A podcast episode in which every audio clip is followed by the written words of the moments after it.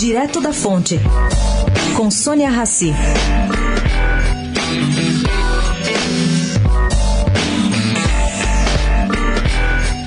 Gente, déficit no limite, inflação, moeda despencando, juros disparando, reservas encolhendo e apelo ao FMI. É essa a situação da Argentina, segundo a revista The Economist. A Argentina parece atravessar a crise clássica dos mercados emergentes, que culminou da decisão do governo, semana passada, de pedir por precaução em empréstimo do FMI.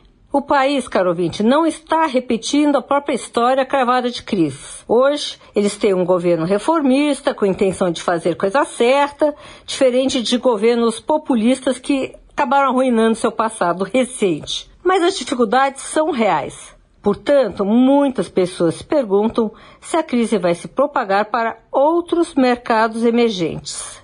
Será que vai chegar no Brasil? Bom, ninguém aposta que sim, mas o efeito Orloff é sempre uma lembrança ruim. Sônia Raci, direto da fonte para a Rádio Eldorado.